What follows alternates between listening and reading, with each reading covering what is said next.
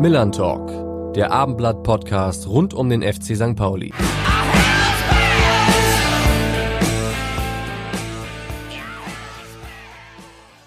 Und damit hallo und herzlich willkommen zur siebten Episode des Millern Talk Podcasts. Ich hoffe, ihr seid alle gut durch die Woche gekommen. Zumindest sportlich sieht es für den FC St. Pauli nach dem 3 zu 2 Sieg in Hannover ja wieder etwas besser aus. Mit einem Sieg gegen Jan Regensburg könnten die Kiezkicker am Wochenende sogar die Abstiegsränge verlassen, wenn ich mich nicht komplett irre. Ähm, wir wollen heute aber gar nicht so sehr über sportliche Dinge sprechen, sondern vielmehr über das Fan-Dasein in einer Pandemie und auch natürlich so ein bisschen über den Trouble rund um die Trennung von äh, Robin Himmelmann. Und ja, ich freue mich auf jeden Fall, dass äh, wieder mein Kollege Carsten Harms an meiner Seite ist. Moin Carsten, schön, dass du da bist. Moin Alex, ich grüße dich. Und ähm, gerade bei diesem emotionalen Thema Fan-Dasein in der Pandemie ist es natürlich auch wichtig, einen Gast zu haben, der sich in der Szene richtig gut auskennt. Und wen ich meine und wer unser Gast heute ist, das verrät uns natürlich wieder Rainer Wulff. Hier ist die siebte Folge vom Millern Talk Podcast. Er kennt unsere Fanszene wie kaum ein anderer. Wir begrüßen heute unseren AFM Radiokommentator, Mitglied des Fanclub Sprecherrats unseres FC St. Pauli. Hier ist Tillmann M. Brauns. Herzlich willkommen, Tillmann. Schön, dass du da bist. Ja, vielen Dank für die Begrüßung. Grüße an Rainer. Ja, mit Rainer verbindet ja jeder irgendwie so seine Geschichte, oder? Mit Rainer verbinde ich alles. Und da meine ich echt von Anfang an alles. Und äh, Paupi, Markus Krämer hat es auf dem Fankongress gesagt, äh, Rainer Wulff war und ist äh, St. Pauli. Ja, absolut. Wenn man ihn darauf anspricht, sieht er es ganz genauso. Ähm, wie laut war denn dein Erleichterungsschrei, als Igor Matanovic am Wochenende den Ball über die Linie gedrückt hat in der Nachspielzeit? Das war total witzig, weil ich ähm, wie wir in der Einführung ja schon gesagt haben, so ein bisschen auch äh, wie viele andere Fans ähm, Abstand gewonnen habe in der ganzen Zeit von diesem Fußball-Dasein, weil das Live-Erlebnis im Stadion und ums Stadion einfach alles im Fußball ist. Und ich habe mich öfter dabei ertappt, ach Quatsch, wir spielen ja schon sieben Minuten und habe dann erst das AFM-Radio äh, eingeschaltet oder den Ticker bedient und ich hatte tatsächlich ähm, das erste Mal wieder so dieses Zittern. Ich habe im Wohnzimmer gesessen, äh, Britta saß mir gegenüber und es war irgendwie so, sie guckte schon so an, was äh, so signalisierte, oh, das ist ja Emotion wie lange nicht mehr. Und ähm, als äh, dann dieses Tor fiel, habe ich echt so dieses Aufspringen und dieses auf den Tisch klopfen und jammern und so. Das war äh, ein sehr, sehr lange nicht gefühltes äh, Ding, was mich da geholt hat. Und äh, ja, hat mich geflasht. Also das heißt, das hast du nicht am Fernsehen gesehen, sondern, sondern in eurem, in eurem äh, AFM-Radio gehört? Ich äh, höre immer AFM-Radio oder Ticker. Ich äh, habe in den äh, vergangenen, weiß ich nicht, 25 Jahren weder Premiere noch Sky geguckt und auch montags nicht DSF. Ich äh, boykottiere das äh, eisern. Trotzdem hat dir sicherlich das Herz geblutet, dass du dann bei dieser, bei diesem Tor nicht auf der Tribüne sitzen konntest und vielleicht selbst mit kommentieren oder nur zuschauen, nur zuschauen oder gestanden hast, besser gesagt. ja, total. Aus. Ja, also ich bin ja Block 1, äh, wenn ich nicht am AFM äh, Reportageplatz bin. Und äh, da stehen wir ja in dieser, ich muss es ketzerisch sagen, ehemals Singing Area, weil auch da sind die Leute älter und man wird was ruhiger. ähm, aber äh, ja, ich habe es total, es war so schade, weil ich glaube, für alle Beteiligten, sowohl Spieler als auch Schulle, fürs Präsidium, wäre der Aufschrei bei so einem Sieg ähm, entsprechend gewesen. Und gerade dann auch in Hannover irgendwie schon so eine Nummer, wo ich sage, Alter, der Block wäre echt am Beben gewesen. Und äh, ja, das ähm, hat wehgetan auf der einen Seite, aber hat gut getan, auf der anderen Seite mal wieder diesen Erfolg zu spüren, der uns den beiden ähm, Remis vorher ja nicht äh, vergönnt war und wo man so ein bisschen zwar Verbesserungen gemerkt hat äh, im Spielgeschehen, aber nicht belohnt wurde irgendwo. Und das war jetzt wirklich echt so eine kleine Befreiung. Hm. Vor knapp einem Jahr hatten wir ja so ein bisschen die Hoffnung, dass es im ersten Lockdown nur so eine temporäre Phase ist ohne Zuschauer, dass es sich irgendwann wieder einpendeln wird. Jetzt haben wir fast ein Jahr lang diese Geisterspiele. Mal Hand aufs Herz, kannst du dich mit dieser Nicht-Atmosphäre inzwischen überhaupt schon, ja, ich will nicht sagen anfreunden, oder äh, nervt es dich einfach, Fußballspiele zu gucken, wo nichts drumherum passiert?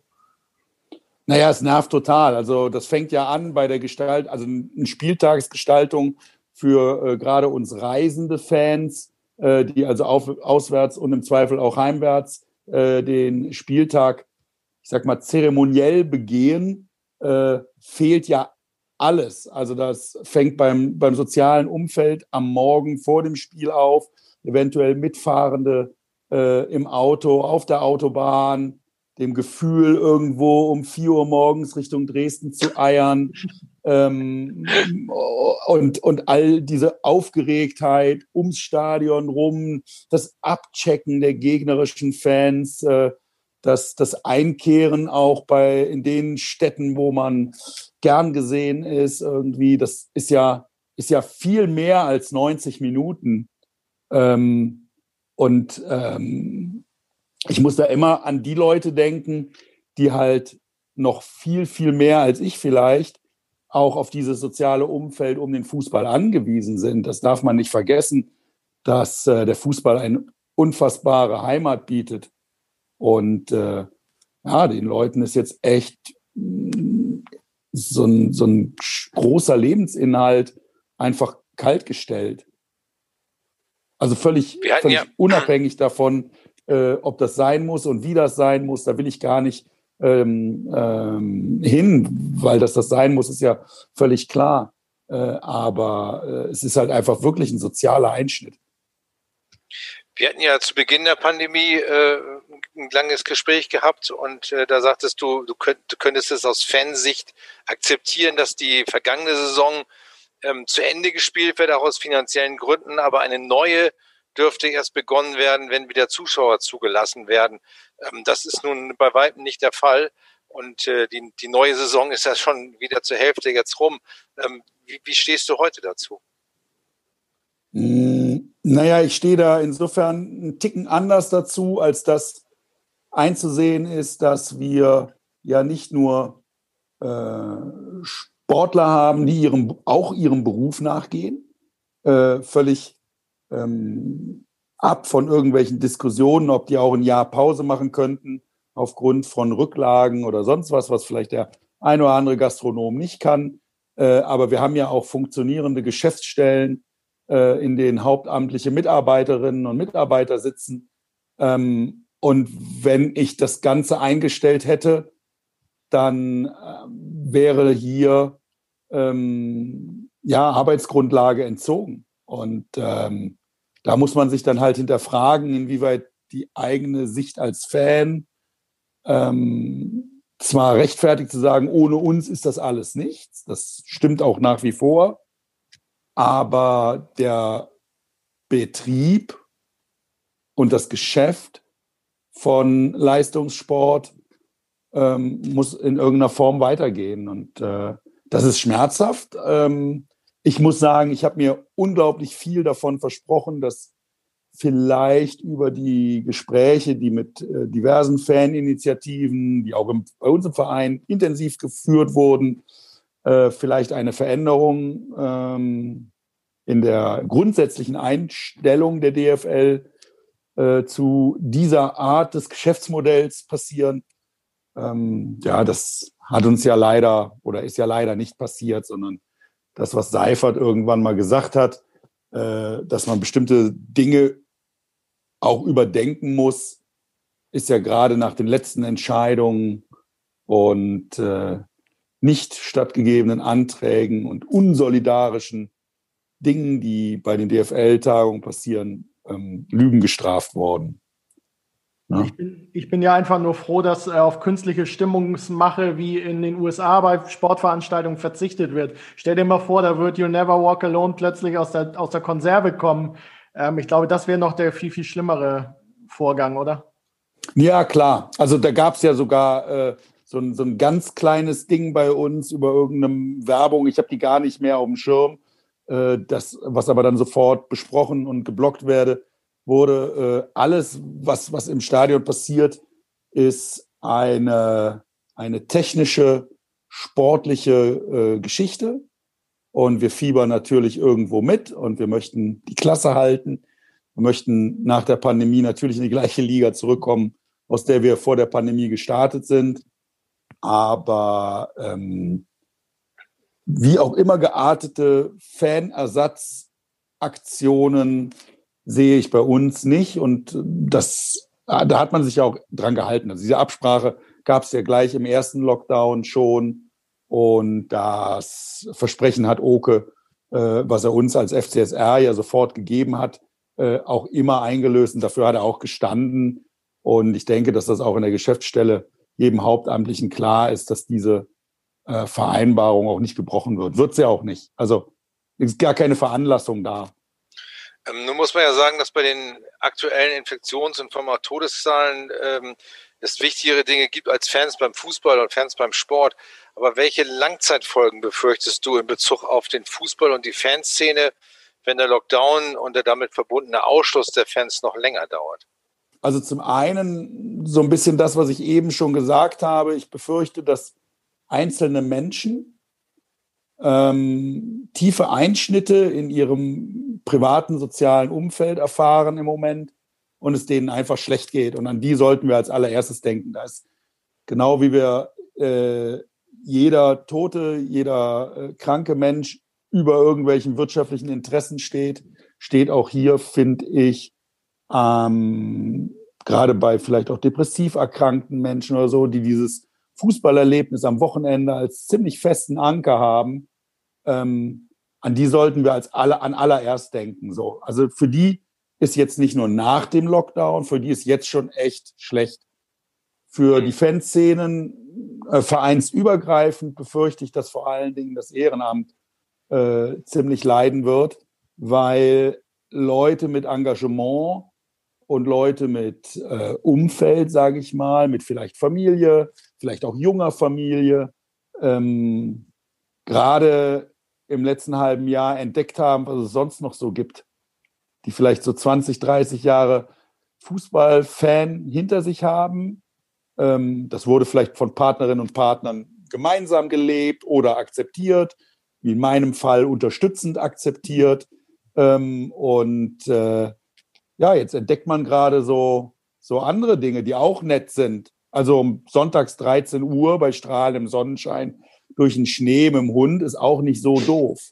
Und äh, ich befürchte, dass viele gute Leute und wichtige Leute und liebgewonnene Leute in den einzelnen Vereinen nicht so regelmäßig und unabdingbar zurückkehren werden, wie sie es vorher gemacht haben. Und glaube tatsächlich auch für, für gerade äh, Fanszenen, Ultragruppierungen und, und, und, die werden sich echt alle ziemlich neu sortieren müssen. Hm, also es wird schwierig sein. Und Fan sein kostet ja auch Geld, äh, sei es durch Reisen, sei es äh, durch sonstige Dinge. Ähm, ist es ja auch die Frage, ob sich die Leute überhaupt noch leisten können, Fan zu sein, oder? Also Definitiv, aber darüber wird ja dann auch äh, gesprochen werden müssen, wenn die Stadien wieder langsam eröffnet werden, ähm, dann wird man sich die, das Klientel anschauen müssen und man wird sich dann als Verein auch entscheiden müssen, äh, wie gehen wir mit der Preisstruktur um, wie können wir solidarisch denen gegenüber sein, die vielleicht jetzt äh, noch länger entweder über Kurzarbeit oder über äh, tatsächlich Verlust der Existenz äh, natürlich dann wieder ins Stadion wollen äh, und auch sollen. Also da werden wir sicherlich, wenn es soweit ist, ähm, und das wird noch sehr, sehr lange dauern, glaube ich, äh, da wird man überlegen müssen, wie das funktionieren kann. Und ähm, für St. Pauli, glaube ich, wird es da mit Sicherheit ein, ein, solidarisches Prinzip geben. Da bin ich mir ziemlich sicher. Fürchtest du grundsätzlich, dass auch Fanprojekte, die ja auch äh, durch von externen Geldern, von Spenden und so weiter äh, abhängig sind, äh, auf der Strecke bleiben könnten. Denn äh, wenn man ohne Job äh, ist und äh, jeden Euro zweimal umdrehen muss, dann äh, wird man vielleicht an einer oder anderen Ecke auch sparen, irgendwie Gelder für sowas auszugeben. Naja, also grundsätzlich sind die Fanprojekte in einer gewissen Struktur ja erstmal Teil der Lizenzierungsauflagen. Das heißt, die ja. Vereine werden äh, ihre Fanprojekte, ob sie wie bei uns in einem externen Verein, äh, da wär, ist ja der HSV letztlich mit dann auch betroffen, weil wir ja beide über den Verein Jugend und Sport äh, supported werden. Ähm, ähm, da wird sich eigentlich oder kann sich ja eigentlich nichts großartig ändern, es sei denn, die DFL sagt aus Kostengründen den Vereinen ein Einsparen in dem Bereich zu.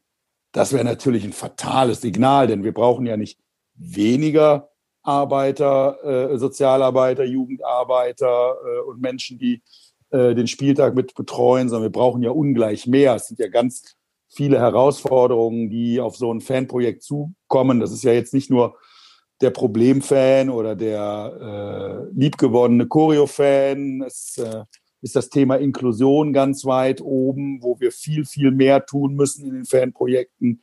Also insofern wird da nicht gespart werden können und darf nicht gespart werden können. Ja, da hast du absolut recht. Äh, zum Thema Fans hat übrigens auch unser rasender Reporter Nico Paczynski eine Frage an dich und äh, da hören wir doch jetzt mal rein. Buongiorno, meine lieben Freunde des gepflegten Millern Talks. Hier ist wieder euer Patsche und ich muss ganz ehrlich sagen, ich grinse wie ein Kullerkeks. Der magische FC hat mal wieder gewonnen. Ist das nicht schön? Also, ich habe mich sehr gefreut, muss sagen, war auch natürlich ähm, höchste Zeit, dass das mal wieder passiert. Und ja, es ist einfach klasse. Und das Gefühl, dass der FC wieder gewinnt, ist natürlich ja mit nichts anderem zu bezahlen. Und ich glaube auch, ähm, dass auch die Fans wieder einen neuen Liebling haben. Wenn du das 3-2 in der Nachspielzeit machst und äh, schon seit ewigen Zeiten bei St. Pauli bist und deine Mutter dich zum Training gefahren hat, ist das natürlich eine riesen Nummer. Und deswegen ist es natürlich umso besser, dass Tillmann Brauns da ist, der Sprecher der Fanclubs. Und an dieser Stelle gleich nochmal meine erste Frage. Hat sich denn irgendwie was verändert durch diese ganze Corona-Zeit? Hat sich die Fankultur bei St. Pauli verändert? Weil man ja eigentlich gar nicht mehr oder eigentlich so gut wie nie wieder ins Stadion kann. Ähm, hat sich da irgendwas getan? Ist da irgendwie was anderes? Ähm, jetzt eine andere Stimmung? Das wäre mal echt spannend, denn du sitzt ja direkt an der Quelle, Tillmann. Und ja, und vielleicht eine abschließende Frage. Dieser kleine Matanovic, der das Tor gemacht hat, kann das ein neuer Spieler werden, der zur Kultperson wird? Meine St. Pauli war ja immer stark im Personenkult. Also wenn ich da an mich denke, nein Quatsch, wenn ich da an Stani oder Dennis Naki denke und ähm, ja, also das wäre meine nächste und letzte Frage. Und ähm, dann hören wir uns nach dem nächsten Sieg, also nächste Woche. Ich wünsche was. Buongiorno, Rinjahauen. Tschö. Ja, Tillmann, jetzt bist du dran. Ja, also zum, zum ersten, das, das hatten wir praktisch, das, das doppelt sich ja gerade so ein bisschen. Ja, es hat sich was verändert, wir sehen uns nicht.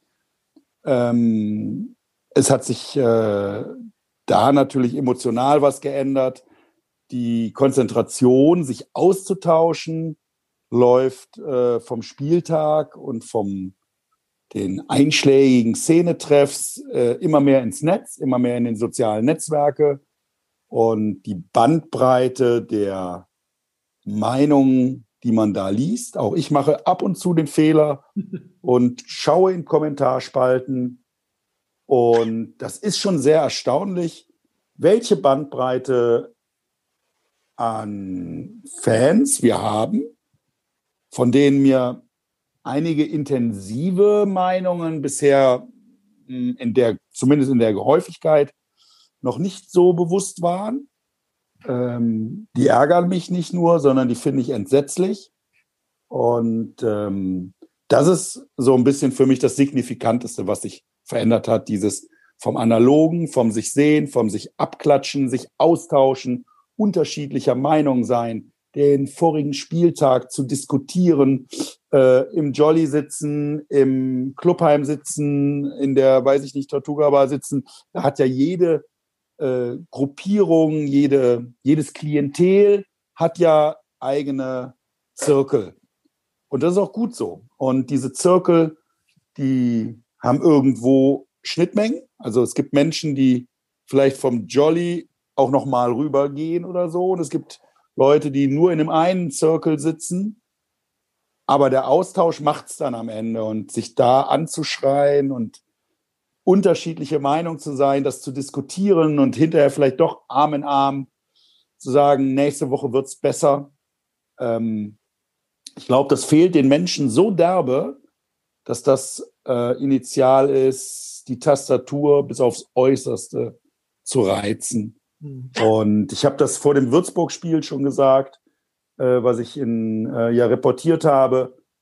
Es gibt Leute und Meinungen, für diese Menschen würde ich explizit kein Ehrenamt machen wollen. Das ist unerträglich. Es ist unerträglich, wie über Bordemann geredet wird. Es ist unerträglich, wie über Oke gesprochen wird.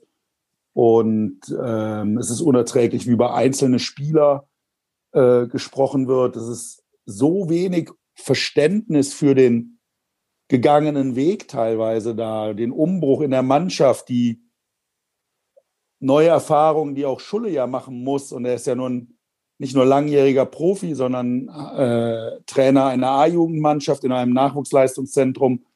Das ist ja kein Pappenstiel. Das ist ja nicht, der kommt ja, der kommt ja nicht als, als, als äh, Landesliga-Trainer auf einmal äh, zu einem Bundesliga-Verein, sondern da steckt ja ganz, ganz viel Erfahrung und Emotion dahinter. Und äh, ja, das ist verdammt schwierig. Ja, auch ich sehe durchaus ähm, Dinge, die mir nicht gefallen, aber sie auf diese Art zu äußern, ist schon, ist schon ziemlich hart. Und äh, an der Stelle müssen wir uns echt, echt mal Gedanken machen, ob man mit solchen Tiraden am, beim richtigen Verein ist. Weil. Hast du das Gefühl, ähm, dass, dass, dass äh, äh, solche Dinge am Computer alleine zu Hause in eine Kom Kommentarspalte sowas zu schreiben leichter fällt, als im Dialog oder im, in einer großen Gruppe äh, solche Meinungen zu äußern? Ja, definitiv. Also das ist ja jetzt nicht nur beim Fußball so, sondern ja. das ist ja äh, ein Phänomen, was wir auch schon länger beobachten. Ist ja nicht, ist ja kein Corona-Phänomen, sondern die Art und Weise von äh, Medienkompetenz, die fehlt ja nicht nur in manchen Schulen, sondern die reicht ja bis ins hohe Alter, sozusagen. Und äh, ja. ja, ich glaube schon, dass das ganz, ganz viel damit zu tun hat, dass andere Ventile fehlen.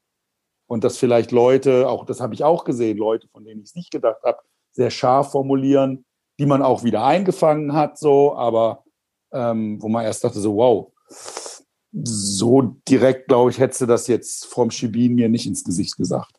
Und ich glaube, das ist eine große Aufgabe, dass wir da auch wieder so diese Rückgewinnung von, von einer gewissen Fankultur und äh, Kommunikationskultur, äh, auch das steht dann auf dem Zettel, gar keine Frage.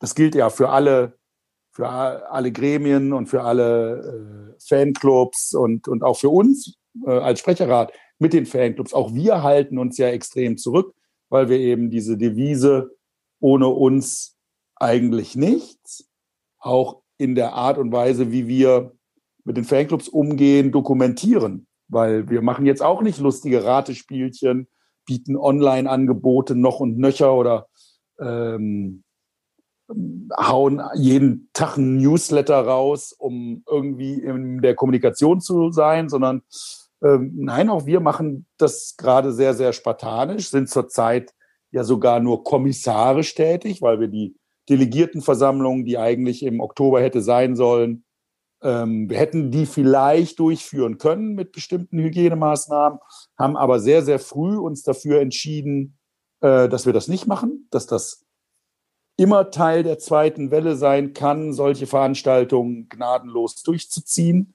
Und deswegen haben wir davon abgesehen und dann hat der Fanladen uns gebeten, dann bitte kommissarisch weiterzumachen. Immerhin sind wir ein Team, was in großen Teilen, ich glaube jetzt 15 Jahre, die Vertretung für die Delegierten macht, immer relativ klar wiedergewählt worden sind. Und deswegen konnten wir uns dann auch entscheiden und sagen, das ist im Sinne der Fanclubs zumindest die Arbeit nach innen und die läuft natürlich weiter äh, aufrecht zu erhalten, um dann wenn es soweit ist äh, und wir uns sehen dürfen, dann als erstes eben auch die, die entsprechende Delegiertenversammlung abzuhalten und uns äh, entsprechend wieder zur Wahl stellen. Und das wird eine Ver Herausforderung sein, so dieses wieder auf Null stellen. Leute zurückzuholen, Leute vielleicht nach dem zweiten, dritten, vierten Spieltag zu sagen, sag mal, was ist eigentlich mit dem, äh, der steht hier einfach gar nicht mehr. Der steht doch, sonst hat er doch 36 Spieltage, stand er doch auf der, auf der Tribüne irgendwie. Und jetzt ist er nicht mehr da. Und äh, da muss man die Leute wieder zurückholen. Äh, und das ist, glaube ich, so eine ganz große Herausforderung für alle Vereine, die eigentlichen Fans zu akquirieren. Und äh, ich glaube, dass, dass wenn, wenn Vereine da Pech haben, dann reißt das auch Löcher.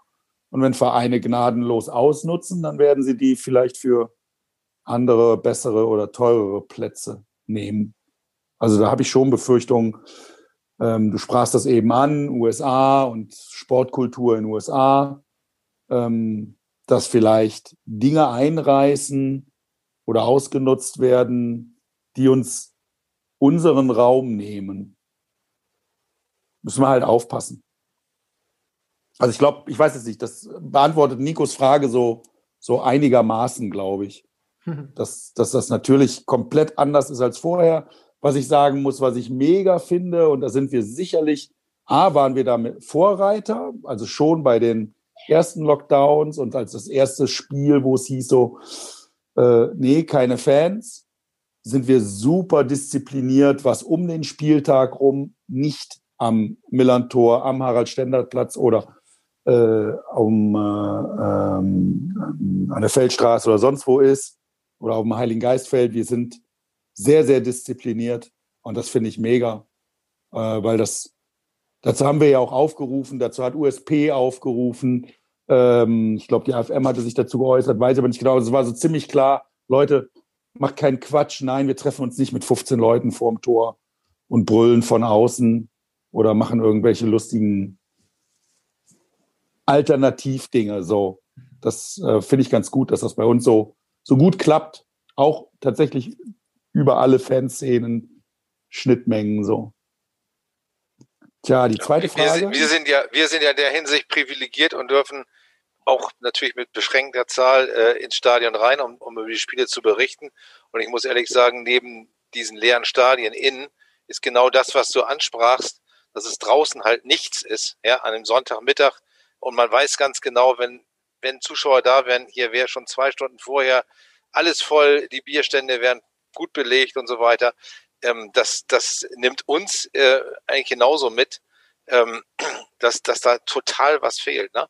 Aber mhm. umso, umso größer ist auch unser Respekt, dass, dass ihr euch auch alle äh, seit Monaten genau daran haltet.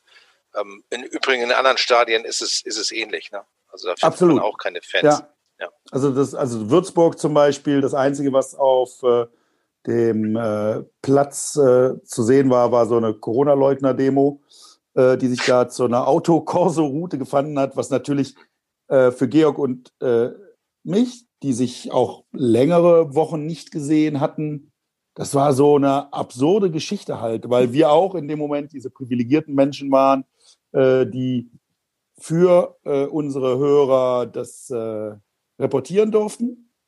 Und auf der anderen Seite eben festgestellt haben, hier ist nichts wie gut, dass das hier auch in Würzburg so gut funktioniert. Und dann genau die Menschen, äh, die im Moment unsere potenzielle Gefahr bürgen, so, weil, weil wir natürlich, also sich an die Maßnahmen zu halten, ja im Moment die einzige wirkliche Chance ist. Und äh, die sind ja im Prinzip, das wird, wird mich mancher für verurteilen, aber eigentlich sind wir noch zu eng beieinander. Also wir müssten ja eigentlich noch mehr ausdünnen in den Büros, in der Lohnarbeit und so weiter. Ähm, das ist ja immer noch eine sehr nahe Kiste. Ja. Wie sieht denn dein Austausch oder euer Austausch im Moment mit dem FC St. Pauli aus? Gerade was diese Themen betrifft. Gibt es einen Austausch mit dem Präsidium, äh, mit Oke vielleicht sogar? Ähm, dass ihr mal so ein bisschen auch eure Sorgen da kundtun könnt? Naja, wir sind ja über den ständigen Fanausschuss grundsätzlich immer in einer gewissen äh, Regelmäßigkeit im Austausch. Und es gibt ja genug andere Themen, die dann auch ähm, zu besprechen sind. Und ich glaube, wir sind in der sehr luxuriösen Situation beim FC St. Pauli, dass wir nicht nur ein Präsidium, sondern einen Aufsichtsrat und auch Hauptamtliche Mitarbeiter in der Geschäftsstelle haben, die immer ein offenes Ohr haben. Ähm, und du kannst echt gut deine, also wir als Gremium können jeden immer erreichen. Und wenn es was zu besprechen wäre oder Sorgen zu teilen wäre oder ein Rat benötigt würde von der einen oder der anderen Seite, das spielt gar keine Rolle, äh, ist der Austausch schon wirklich sehr, sehr gut und sehr, sehr eng. Also auch das sollten viele Leute bedenken, die, also ich war ja so, so viel in Kommentarspalten früher oder mein altes St. Pauli und also was man da alles so gelesen hat. Und ich bin ja jetzt nicht erst seit zehn Jahren dabei, sondern halt auch irgendwie schon seit 30 Jahren Dauerkarte und habe äh, einige Präsidien erlebt, habe einige Dinge erlebt und da frage ich mich halt, welches früher ist denn da gemeint? Das früher, wo die Cateringkasse vor den Container rausging, reinging und hinten aber nicht mehr rauskam. Oder das St. Pauli, wo irgendeiner während des Abstiegskampfs den Trainervertrag bei einem anderen Verein schon gezeichnet hat. Also, also es gibt da so viele Beispiele äh, für oder äh, für, für Zeiten, wo ich froh bin, dass wir da eine gewisse Evolution erlebt haben. Ähm, und was mich als Mitglied und als Fan kann ich nur sagen, ja, es gibt natürlich immer wieder Reibungspunkte. Ja, auch diese Punkte werden teils öffentlich, teils intern intensiv besprochen. Ähm, und es ist nicht alles geil, aber es ist ganz, ganz viel geiler als woanders. Und solange keiner mir sagt, es wäre besser, den und den zu nehmen, also nicht mal ein Beispiel zu nehmen für einen besseren, das finde ich ja sehr das, das Faszinierende. Äh, solange warte ich dann halt auch nicht, also brauche ich auch keine Alternative, weil also ich weiß schon ziemlich genau mit, äh, was wir bei, was bei uns wirklich gut ist und was gerade eben im Bereich Kommunikation besser läuft als bei anderen Vereinen. Auch noch nicht gut, auch noch nicht so oder auch noch nicht super und, und mega gut für alle Beteiligten. Also da wird es sicherlich auch Leute in der Fanszene geben, die das noch einen Ticken kritischer sehen, aber für meine Idee von als Mitglied den Verein mitgestalten und als gewähltes oder als Teil eines gewählten Gremiums ein Ohr zu bekommen, finde ich, ist das schon sehr gut. Also ich glaube, in Hannover klappt das nicht so. Hm. Ja, und da ist, glaube ich, viel mehr Basta-Politik in anderen Vereinen da so. Gibt es bei euch eigentlich Ansätze, ein, ein Gemeinschaftserlebnis während der Spiele äh, zu, zu generieren über meinetwegen Zoom-Konferenzen innerhalb der Fanclubs, während das Spiel läuft oder, oder sowas? Hast du davon was gehört? Also ich weiß, dass das einzelne Menschen machen. Auch innerhalb von Fanclubs weiß ich, dass das gemacht wird. Dass wir als FCSR das jetzt irgendwie eine Vernetzung oder so anbieten, eigentlich nicht, weil das ist ja das, was ich eben sagte. Ähm, wir wollen nicht in die digitale Form wechseln, weil wir die digitale Form als nicht akzeptabel für, für das Erlebnis Fußball sehen. Ähm, man könnte natürlich kritisch anmerken, aber wir könnten Menschen, die sonst einsam zu Hause sitzen, könnten wir damit abholen. Aber das tun die Fanclubs innerhalb ihres Kosmoses ja.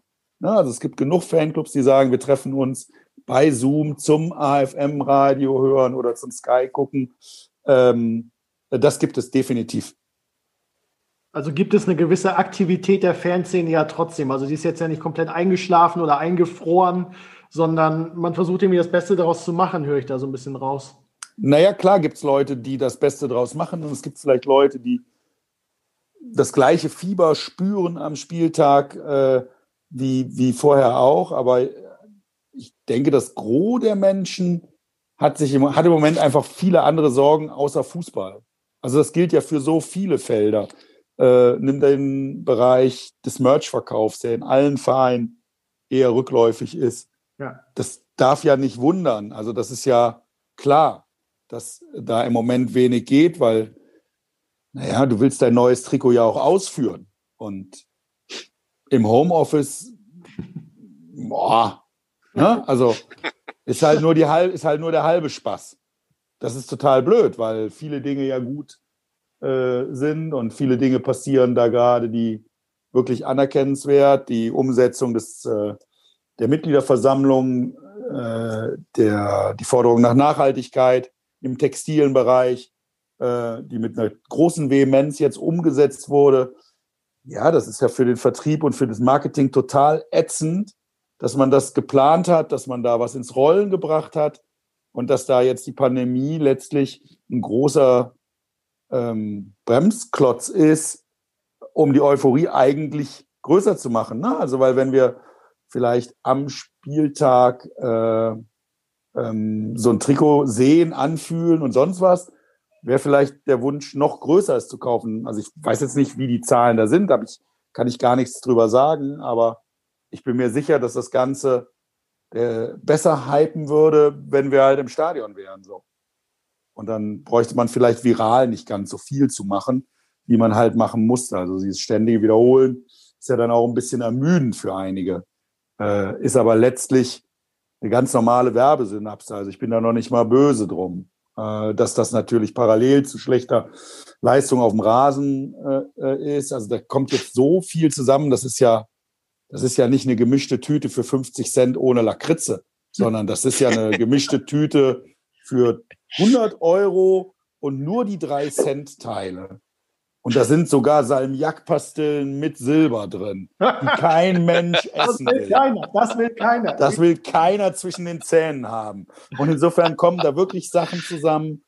Ähm, nein, die ist nicht Borne, die, also die, die ist nicht Bornemann schuld, die ist nicht Oke schuld und die ist auch nicht Schulle schuld und die ist auch nicht der Fanclub-Sprecherrat oder ähm, der Fanladen schuld. Und die ist schon gar nicht USP schuld, die sonst immer schuld sind.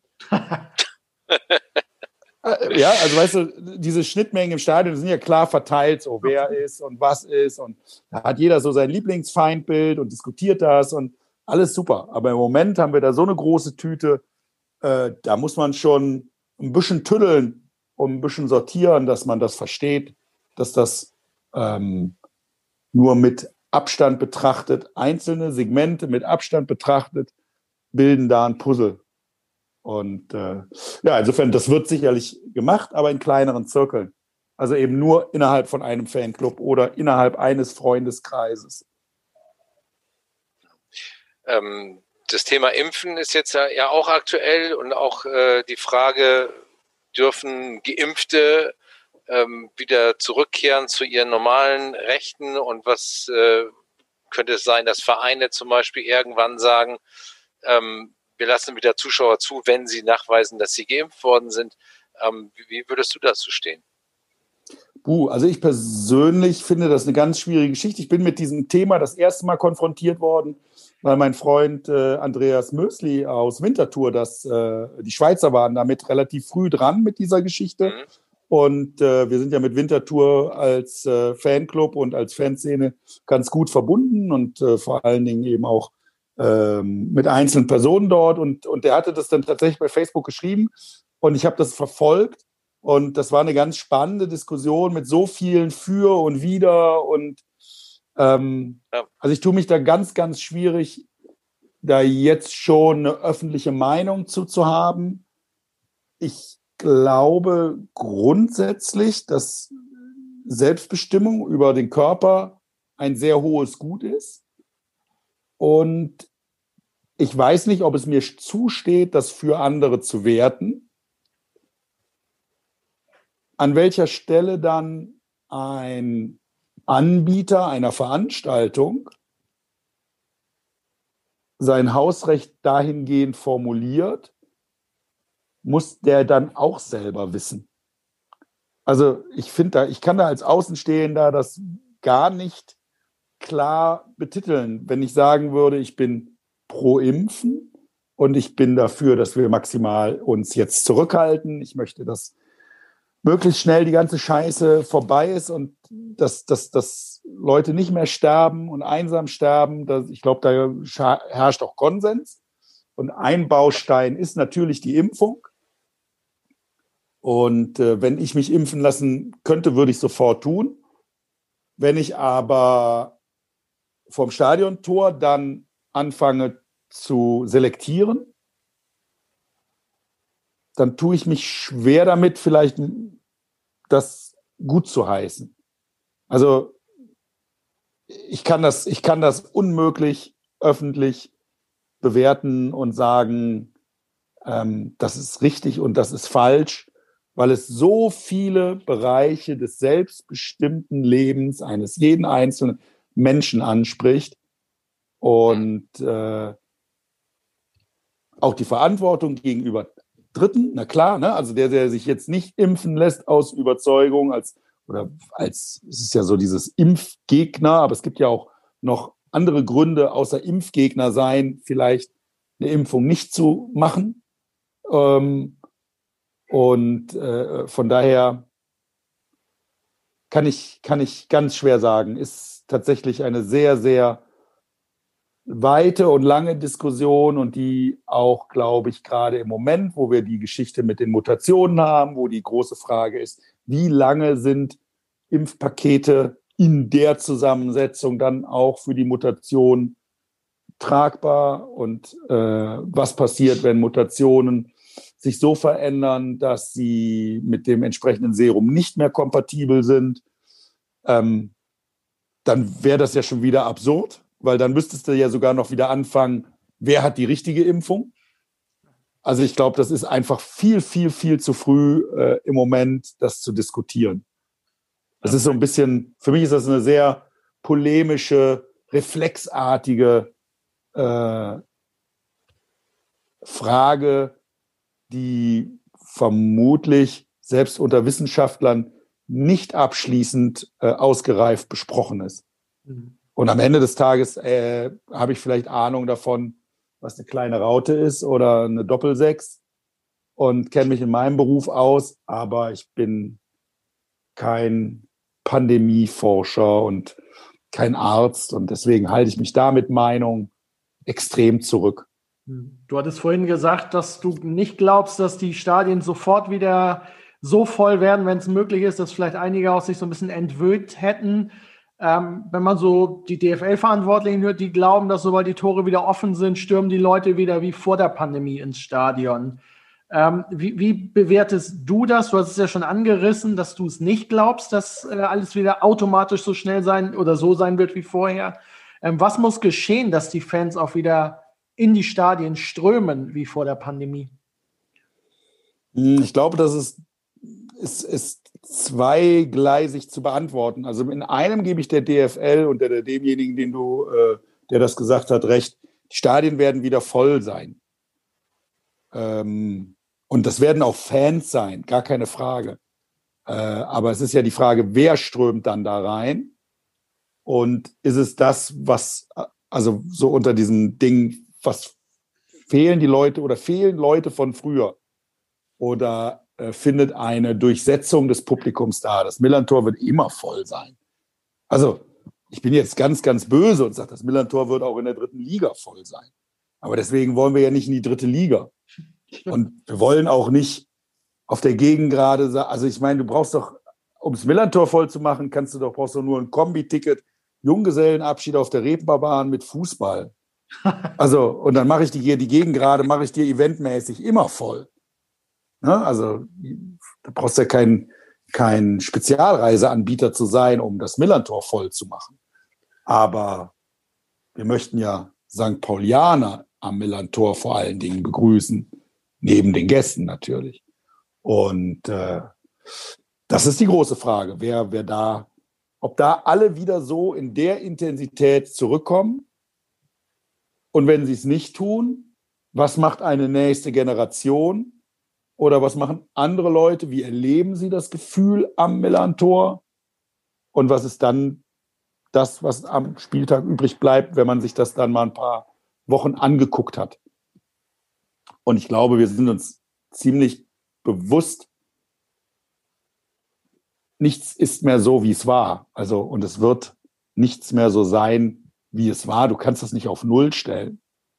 Auch gesellschaftlich kannst du das nicht auf Null stellen und sagen, hey, Tore auf, morgen alle wieder raus, Party. Mhm. Natürlich gibt es Menschen, die das können, das spreche ich denen nicht ab. Aber es muss ja wieder zusammenwachsen. Also so ein bisschen pathetisch bin ich da schon. Ja.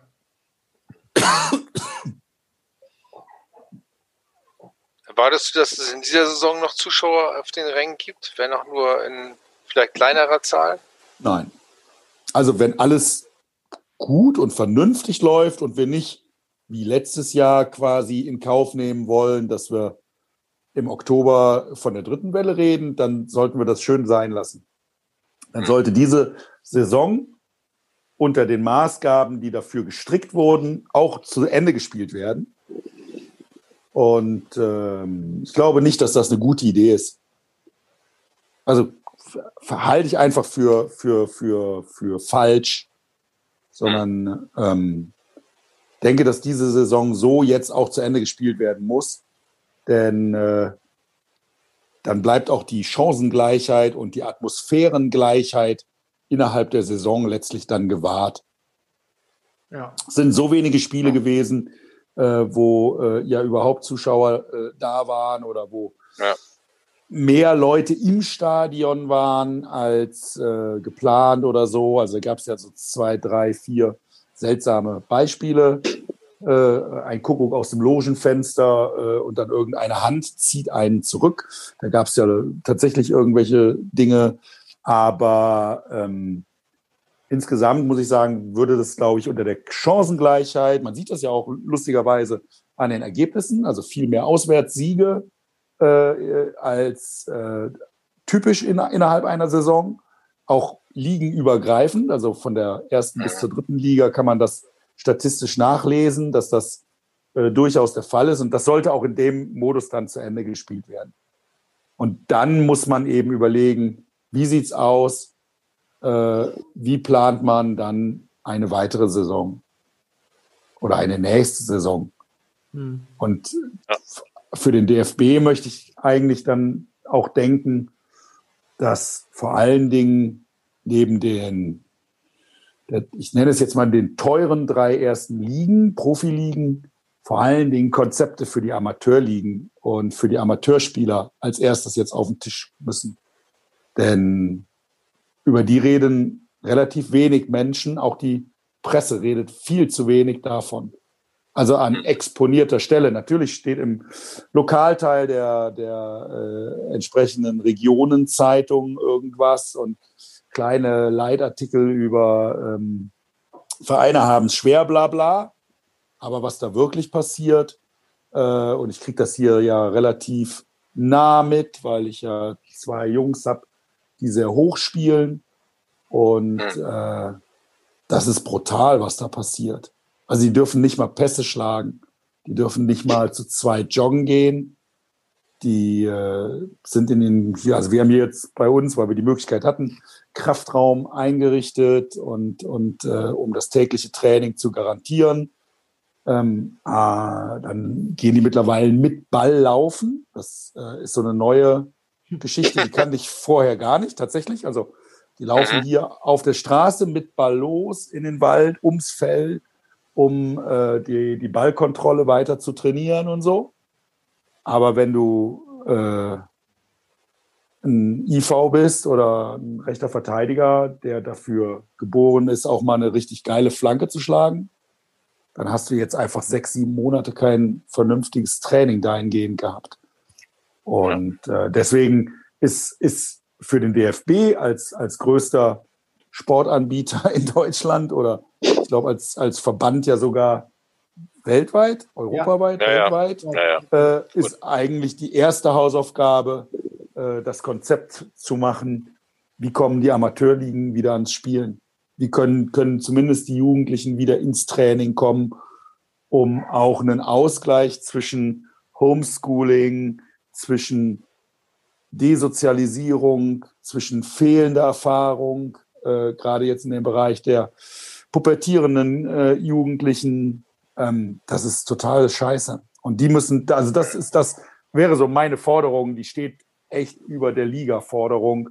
Äh, eine gute Idee, wie wir in die nächste Saison gehen. Nee, also für mich steht an erster Stelle eine gute Idee, wie der Amateursport wieder funktionieren kann. Hm. In den gleichen Tenor hat zuletzt auch Tobias Hans, der Ministerpräsident des Saarlandes, äh, gestoßen und hat gesagt, ähm, es ist natürlich schwer zu vermitteln, dass die Bundesliga, die zweite Liga, die dritte Liga spielt und die Kinder nicht auf dem Bolzplatz dürfen. Ähm, es ist natürlich immer ein schmaler Grad zwischen Polemik und berechtigter Kritik. Ähm, wie, wie, siehst du das? Ähm, kann man das gleichsetzen, so dieses, die dürfen das, aber die Kinder dürfen das nicht? Also die Kinder hätten ja nichts davon, wenn jetzt auch keine Bundesliga wäre. Also dann dürften sie ja trotzdem nicht auf dem Bolzplatz. Ja, ich glaube, das muss man schon sehr unterschiedlich äh, betrachten, weil, äh, wie ich ganz am Anfang sagte, ist äh, hier der, der Berufssport und mit allen Berufungen, die dahinter kommen, sicherlich einen Ticken anders zu werten. Was ich allerdings, und das schürt natürlich die Polemik, extrem vermisse, ist die Disziplin auf den Plätzen, unter den Spielern, miteinander, im Umgang, die Art und Weise, wie gejubelt wird. Da spricht kein Schwein mehr von, was wir im ersten Lockdown noch hatten. Äh, so ein bisschen Obacht geben, auch Vorbild für die Gesellschaft sein. Äh, ich sehe Spielertrauben, ich sehe großes Abklatschen, ich sehe immer noch die Kreise nach dem, äh, teilweise nach dem, nach dem Abpfiff. Ähm, das ist alles nicht gut und das ist alles wirklich weit, weit weg von optimal. Und da bin ich dann wieder beim, wenn wir über Betriebe reden und über Berufssicherung und so weiter, dann doch auch bitte äh, mit der entsprechenden berufsgenossenschaftlichen Hygienevorschrift. Und da tun die Vereine viel zu wenig. Und das sieht man ja auch an den Fällen, äh, dass es lang, lang, lang nicht die Disziplin, die so manche Schule hat äh, und äh, die so mancher Schüler oder Schülerin hat, ähm, die also zu Hause bleiben, keine Leute treffen, nicht auf den Bolzplatz gehen. Ähm, das, das ist, also das ist, und dann passt diese Polemik äh, vom Herrn Hans wirklich sehr gut. Ne? Also das äh, ist, ist wirklich nicht, nicht passend, was da passiert. Ne? Es wird gerotzt, es wird gespuckt, äh, wie gesagt, es wird sich äh, innigst umarmt, äh, es wird sich angeblafft auf 10 Zentimeter, äh, wo wir über Whispering Bahnfahren sprechen. So. Also da müssen die Vereine ihren Profis scheinbar noch eine Menge Nachhilfe geben und auch vielleicht durchgreifen. Vielleicht muss man auch sagen, Leute, ihr habt eine, wir haben hier eine Außendarstellung, ihr seid sehr, sehr, sehr, sehr privilegiert als Sportler, das jetzt durchziehen zu können. Gebt den Leuten da draußen was zurück und zeigt ihnen, wie wir es dann machen könnten. Und ich kann ja nicht darüber diskutieren, ob in der Lohnarbeit bei bestimmten Maskenpflicht ein Schulter an Schulter äh, im Hochlager äh, noch gerade so gehen soll oder abgeblasen wird. Und, und zeitgleich machen Menschen an einem anderen Arbeitsplatz das totale Gegenteil und werden dafür auch noch im Fernsehen gefeiert für ein 1-0. Das passt überhaupt nicht. Noch weniger passen natürlich solche Dinge wie im ersten Lockdown äh, Salomon Kalou und, und jetzt äh, offensichtlich ja Brel Embolo äh, sich geleistet haben. Das müsste dich ja noch mehr wütend machen dann als nur umarmen auf dem Platz. Na gut, das macht mich ja nicht im, im, im Sinne des Sports wütend, sondern das macht mich ja als, als Teil der Gesellschaft wütend, weil, weil diese Treffen und diese Veranstaltungen, aber das ist ja völlig egal, ob das Embolo oder Lieschen Müller ist. Also ähm, ja. jeder, der meint, für sich eine Ausnahme zu entdecken und jeder, der meint, sich seine Corona-Regel auf sich selbst zu dehnen. Also manchmal habe ich so, das erlebe ich ja auch draußen, ähm, das Gefühl, dass dass Menschen halt tatsächlich für sich sagen können, naja, da weiß ich, da bin ich mir sicher, so, da habe ich das drauf, da habe ich das unter Kontrolle. Und wir haben halt nichts unter Kontrolle. Wir haben wirklich nichts unter Kontrolle. Und da macht es mich natürlich als, als Mensch wütend, dass sich Leute da treffen irgendwie. Aber macht mich auch wütend, wenn ich Silvester quer über die Straße gucke und da stehen 20 Leute zusammen, macht mich auch wütend. Ja. Und das ist also völlig egal, was die, ob die Fußball spielen können oder besser im Kegeln sind oder sonst was. Also das ist halt einfach scheiße. Und die Vereine sollten dahin gehen oder die Arbeitgeber. Also ich meine, wenn wir sind doch dabei, das alles technisch runterzubrechen auf Sachzwänge und warum wir weitermachen müssen, dann sollen die Arbeitgeber entsprechend durchgreifen. Also wenn mein Arbeitnehmer meint, er müsste zum Ausliefern keine Maske mitnehmen und nicht wie im Hygienekonzept besprochen eine Pfandkiste vor eine Tür stellen, der Kunde nimmt sich diese Kiste rein in sein Büro, beim nächsten Mal gibt er die Kiste mit seinen zu fertigen Werkstücken wieder raus und wir haben keinen Kontakt, weil die Tür zwischendurch tatsächlich zugeht. Der Abholer oder Annehmer kann zehn Meter zurücktreten, funktioniert. Und wenn das nicht ist, dann ist mein Hygienekonzept gescheitert. Dann muss ich da eine klare Ansage ver, äh, verpassen. Bis hin zur Abmahnung, theoretisch. Wenn ein Spieler bei so einer Sache eine gesamte Mannschaft und damit den gesamten Betrieb, den gesamten Verein gefährdet, dann ist das doch überhaupt nicht tragbar. Und da darf der natürlich nicht nächste Woche mit Krönchen auf den Platz gehen sondern da muss der sehr, sehr viel lernen und sehr, sehr viel erklärt bekommen. Finde ich, sollten Vereine halt drüber nachdenken. Ja, bin ich komplett bei dir. Ohnehin hatten ja auch viele Fans die Hoffnung, dass mit der Corona-Pandemie so ein bisschen sich die Fußballwelt zum Guten wendet. Die einen sagen, das war naiv, die anderen haben es wirklich geglaubt. Ähm, siehst du eine Veränderung in dieser Fußballwelt äh, durch die Pandemie? Oder glaubst du, dass wir da alle wieder ein Kurzzeitgedächtnis haben werden und äh, dass das alles einfach so weitergeht mit dem Gigantismus, mit ja, den ganzen Flausen des Fußballs?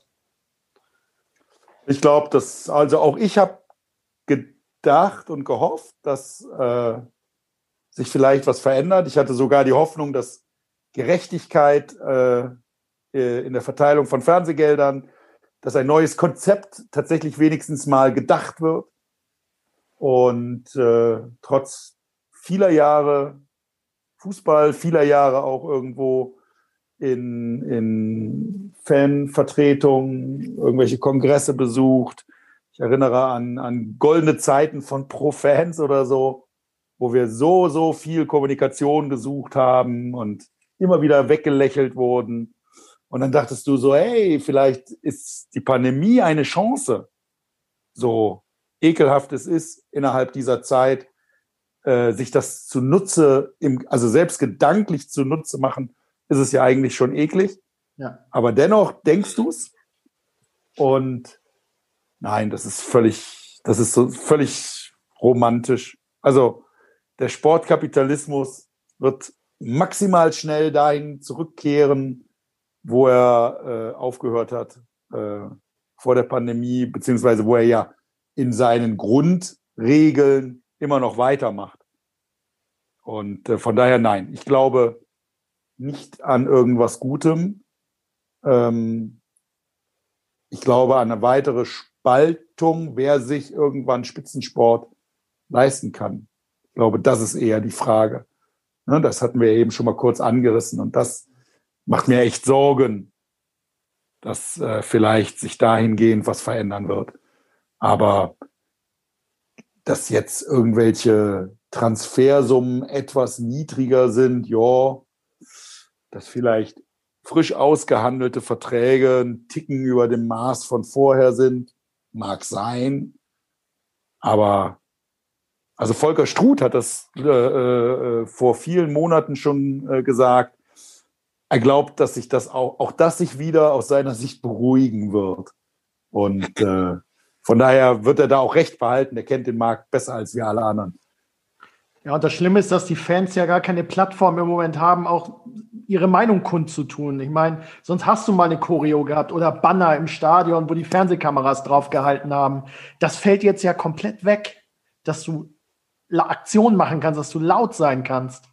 Das macht es ja auch nicht besser. Ja, ähm, und nein, also es gab oder es gibt natürlich parallel zu dieser äh, Pandemie diese äh, mehrere Geschichten innerhalb von Vereinen, aber auch vereinsübergreifend, die sich mit dem der modernen oder dem besseren Fußball beschäftigen.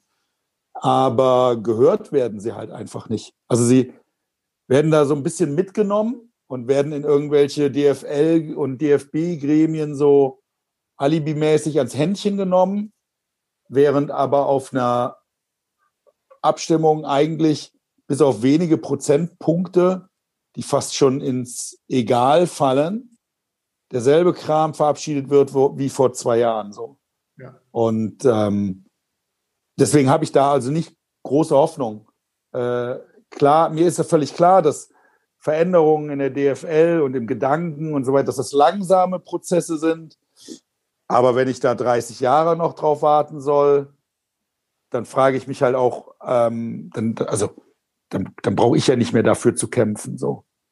Also es ist ganz schwierig und die Veränderung und die Wahrnehmungsveränderung, die war ja schon vor der Pandemie da. Also ich äh, habe oder wir haben ja, ich weiß nicht, wahrscheinlich ist, bin jetzt böse, Carsten der Älteste von uns, aber dafür auch der Erfahrenste. Und er hat ja noch ganz andere Zeiten äh, oder konnte noch ganz andere Zeiten beschreiben, in denen bestimmte mh, hm, Wichtigkeiten den Fußballalltag bestimmt haben. Und gerade in den letzten zehn Jahren hat sich da ja doch einiges getan. Ne? Und scheiß DFL und montags das scheiße Trans wie in der Kurve. Aber hinterher im Bus checken, wer hat denn Sky Go? Ist doch scheiße. und davon reden wir. Ja, ja, hast du recht. So, also das ist ja, das ist ja tatsächlich äh, so dieses Ding. Dazu darf ich einen Schwank erzählen. Man wird es mir nicht übel nehmen, aber vor einigen Jahren, als äh, der jetzige Lebensgefährte meiner, meiner Tochter und äh, selber USPler und die haben sich in der Kurve und alles nach Bilderbuch. Und er war irgendwie hier zu Besuch und es war Montag und er, er so, so, wenn du möchtest, wir können äh, gucken. Und Mia aus dem Raum ging und es irgendwie ich nur hörte wie tierische Diskussion. Völlig falscher Einstand.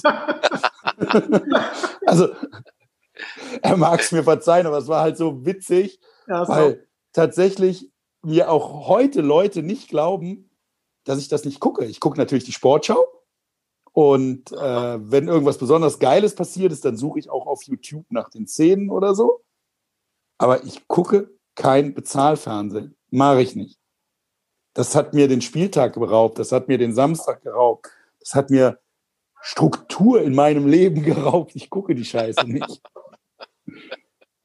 Sehr konsequent. Aber ich habe noch Zeiten erlebt, da hat nicht mal die Sportschau alle Spiele gezeigt, sondern äh, drei ausgewählte von neun oder, oder acht. Irgendwann kam das eine Freitagsspiel dazu in der Bundesliga jetzt. Ne?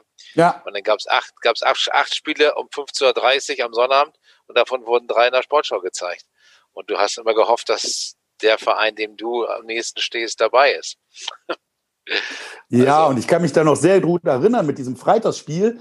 Das fanden wir damals gar nicht so doof. A, war es natürlich absolut besuchbar, weil ich glaube, das war ja immer um 20 Uhr oder so. Oder 20, ja, ja, 15. genau, war spät. Also es war ja. spät.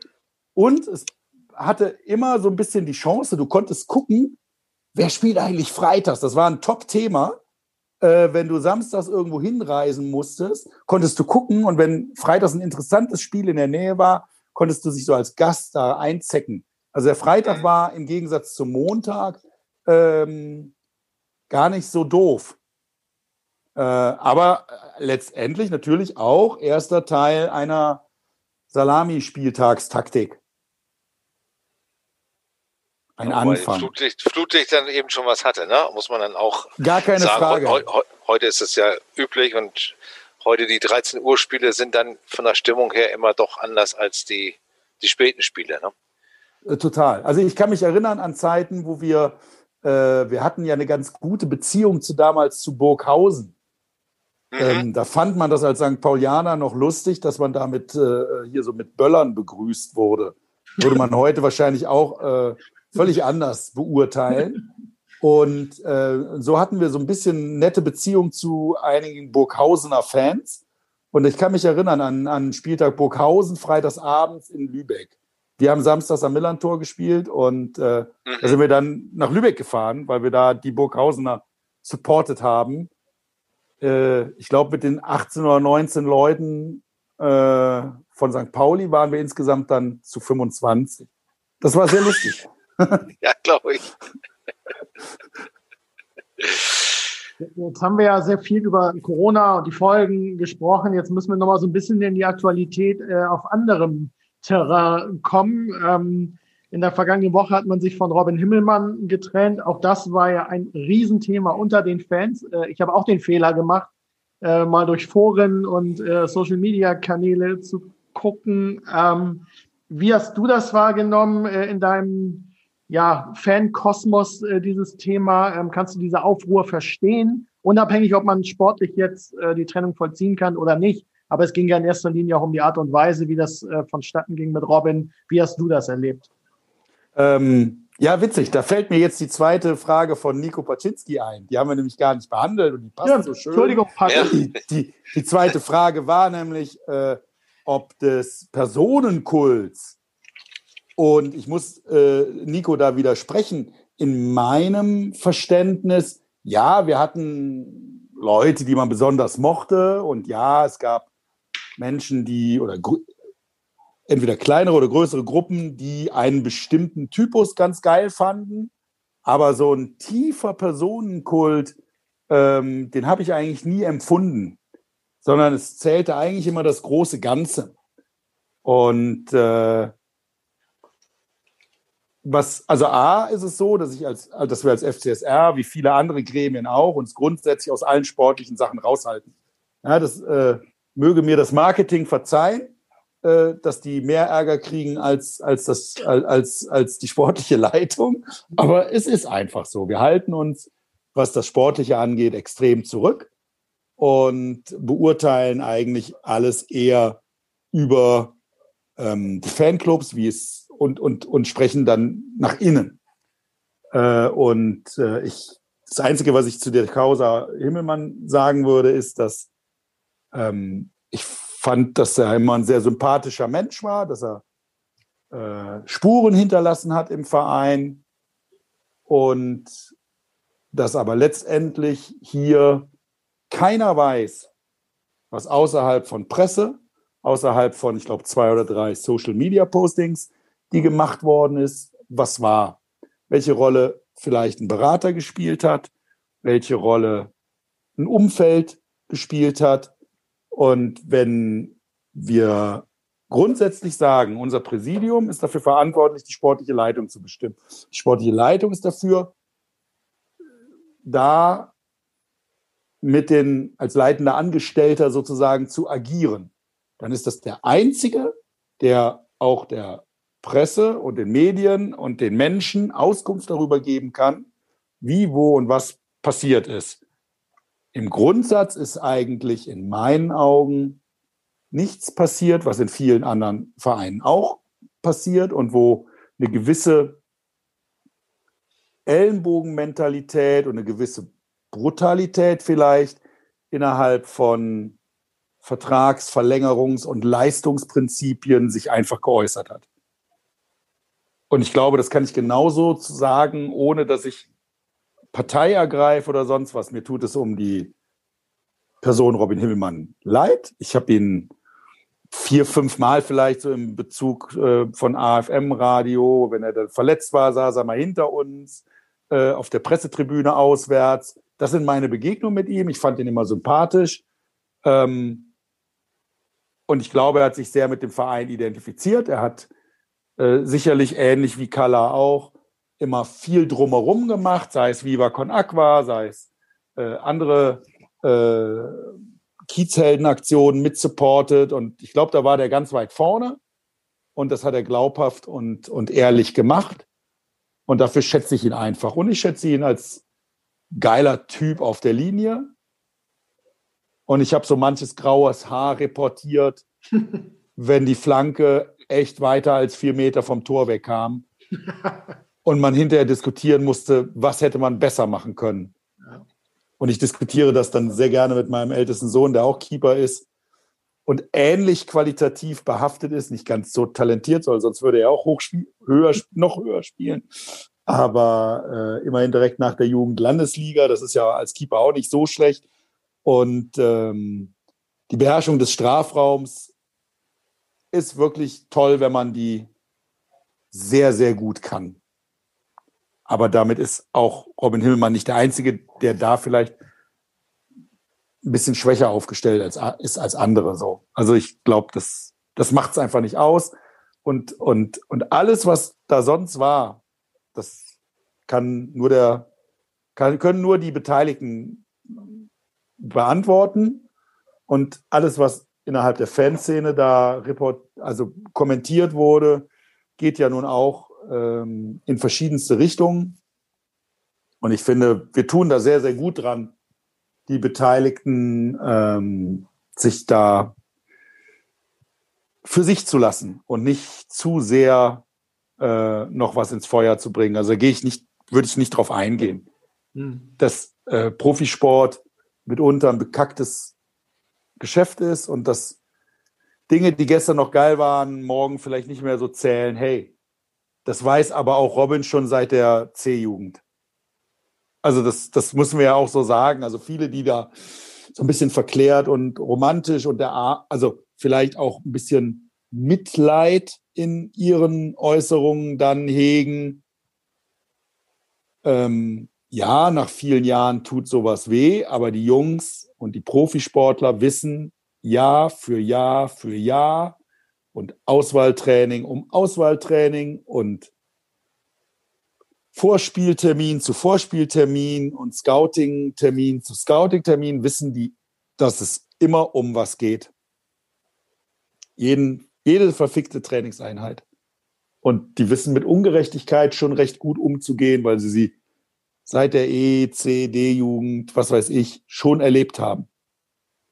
Und äh, ich glaube, da sollten wir uns nicht zu viel Sorgen machen. Nein, ich, also Carsten und ich haben auch sehr viel über das Thema natürlich diskutiert, äh, zwangsläufig, weil es uns beruflich betroffen hat.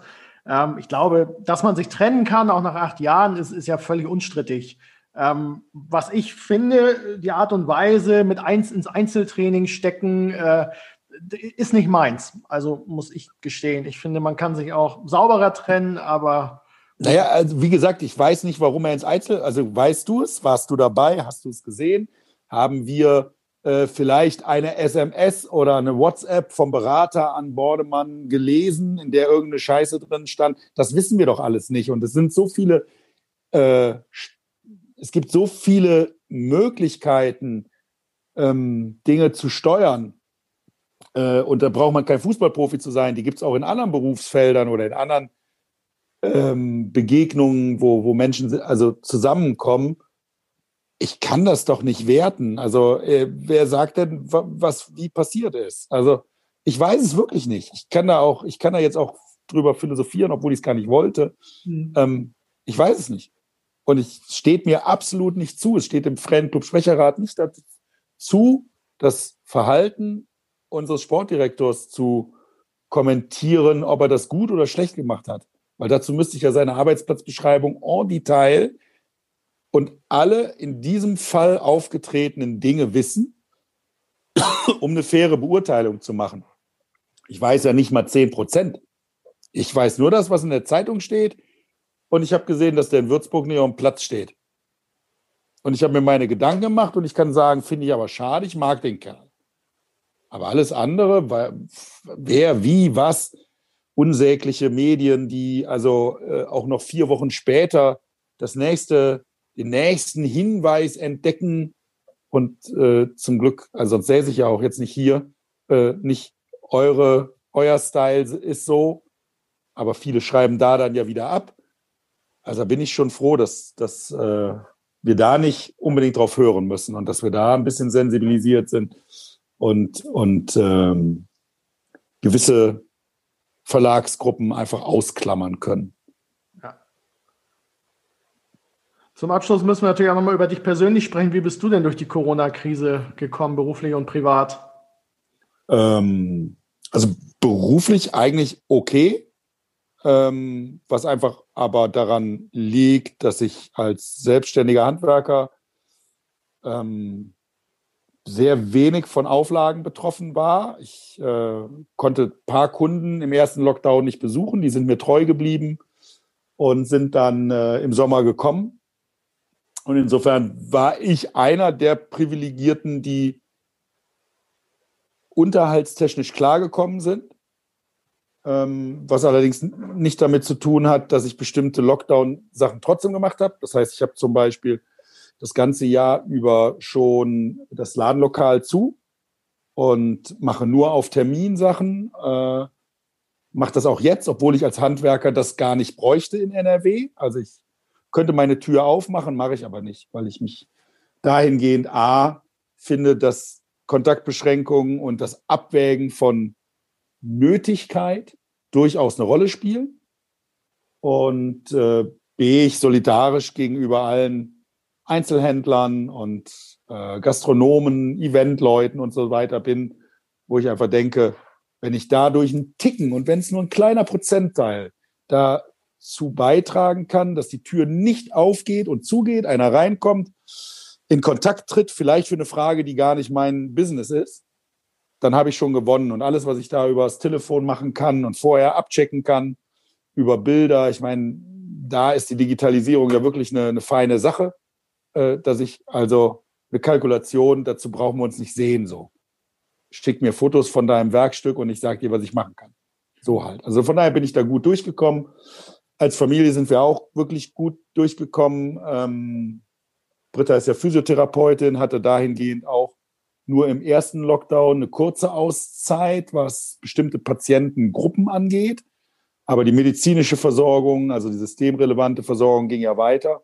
Insofern mit ganz, ganz viel Demut und ganz, ganz viel Dankbarkeit können wir für uns feststellen, dass wir unser Auskommen hatten, äh, keine nennenswerten Einbußen hatten und äh, dahingehend echt ganz, ganz, ganz, ganz still und leise jetzt helfen wollen, ähm, dass, es, dass es aufhört, indem wir Kontakte beschränken.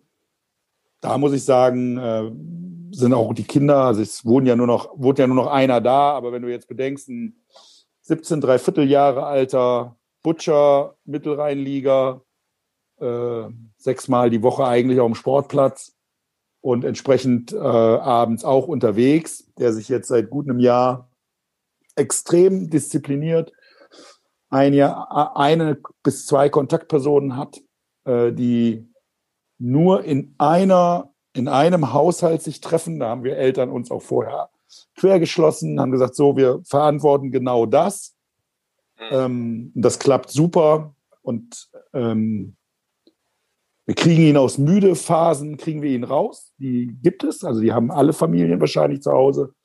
Aber ich stecke ja zum Beispiel nicht in der schwierigen Phase, jetzt Homeschooling zu machen. Also wenn ich jetzt überlegen würde, wir würden in unserer Situation jetzt Homeschooling mit kleineren Kindern äh, verantworten müssen, dann wäre die Beurteilung sicherlich echt anders. Also wir haben echt Glück. Und wir haben einen Hund bekommen. Wir gehen jetzt spazieren als statt zum Fußball. Ich habe AF, hab AFM-Radio beim Spazierengehen gehört. Völlig verrücktes Ding. Das stimmt. Zu deinem Handwerk nochmal sagen, ähm, wir wissen das ja, glaube ich, auch, ähm, es ist die Buchbinderei, richtig? Genau, richtig. Genau. Ja, genau. genau. ich äh, habe so eine Weiterverarbeitung für Papiere. Ja. Wie, genau. wie wirst du am Sonntag, äh, Sonntag das Spiel verfolgen mit Hund und AFM-Radio? Ich weiß nicht, wie das Wetter in NRW wird äh, Sonntag. Ähm. Wetter spielt ja gar keine Rolle mehr. Wer heute Morgen um halb sechs äh, die kühne Idee gehabt hat, ich gehe schnell mit dem Hund, bevor ich in die Werkstatt fahre, der weiß, Wetter spielt keine Rolle. Ich habe mir ich, einfach umziehen. ähm, äh, ich werde Sonntag AFM-Radio hören beim Spaziergehen. Tatsächlich, so ist mein Plan. Weil 13 Uhr halt einfach die große Runde ist. Was für ein Hund hast du? Wie heißt er? der, der Hund heißt Fee und ist irgendeine Mischung aus Shepherd und Karakachan, was irgendwelche bulgarischen Hirtehunde sind. Also so ein, ein typischer, ein typisches Tierschutzobjekt. Eine Hündin dann. Mit dem, eine, mit Hündin, eine Hündin, genau. Und die genau. ist auch, also äh, als ich irgendwie, also das, die Idee spukte schon lange, Argumentation gegen einen Hund war aber immer, ich bin beim Fußball und bin viel auf der Autobahn, bin unterwegs, macht keinen Sinn. Und Britta entsprechend viel auch mit den Jungs noch unterwegs zu den entsprechenden Ligaspielen. Beide ja Mittelrheinliga gespielt. Dann zwischendurch war ja Matti auch im NLZ äh, in Aue äh, zwei Jahre und da war einfach Hund war nicht drin. Und dann irgendwie im Laufe des Corona-Jahres ähm, wurde dieser Wunsch noch mehrfach angesprochen und dann war es so, eine Art Nikolaus, dass ich gesagt habe, okay. Und, und es war so, so ein bisschen Wadenbereich, kurzhaarig. Daraus ist über Knie hoch langhaarig geworden. Also, es, ist, es ist scheinbar bei Hunden oder bei Tieren oder auch bei der Begegnung mit Menschen ähm, ähnlich wie bei deinem Lieblingsfußballverein. Das kommt irgendwann zu dir. Und das ist vielleicht auch gut so.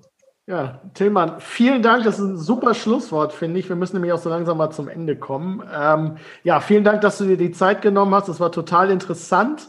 Ähm, vielen Dank natürlich auch an euer Inter oder für euer Interesse, liebe Hörer.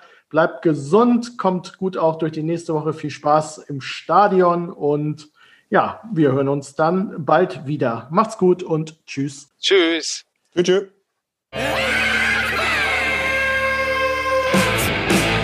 Weitere Podcasts vom Hamburger Abendblatt finden Sie auf abendblatt.de slash podcast.